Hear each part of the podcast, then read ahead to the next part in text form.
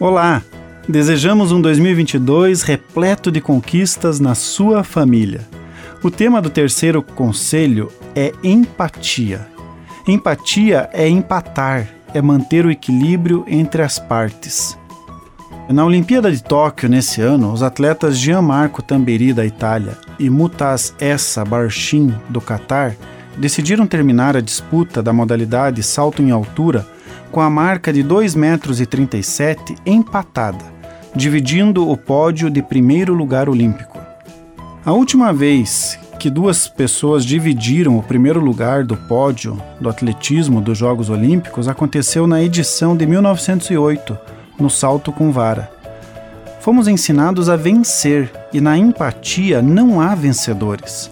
Empatia é se colocar no lugar da outra pessoa é sentir o que o outro está sentindo, é empatar, e para empatar, talvez eu tenha que descer, subir ou ficar parado para se igualar.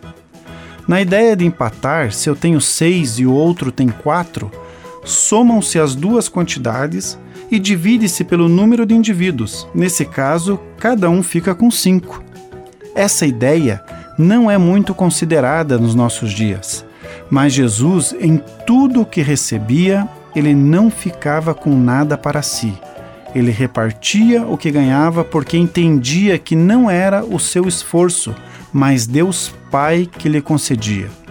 Os atletas foram empáticos e tomaram uma decisão de empate, olhando para o outro e não para si próprio. Se olhassem para si, talvez achassem injustos e tentariam vencer a todo custo.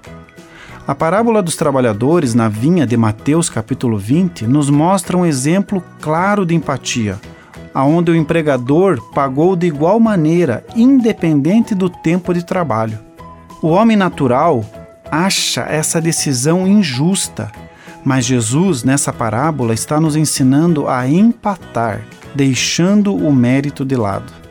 Amanhã conversaremos sobre o quarto conselho. Que em 2022 tenhamos o desejo de empatar mais do que vencer. Que a vitória a todo custo não seja o nosso estilo de vida. Continue abençoados. Gente grande cuidando de gente pequena.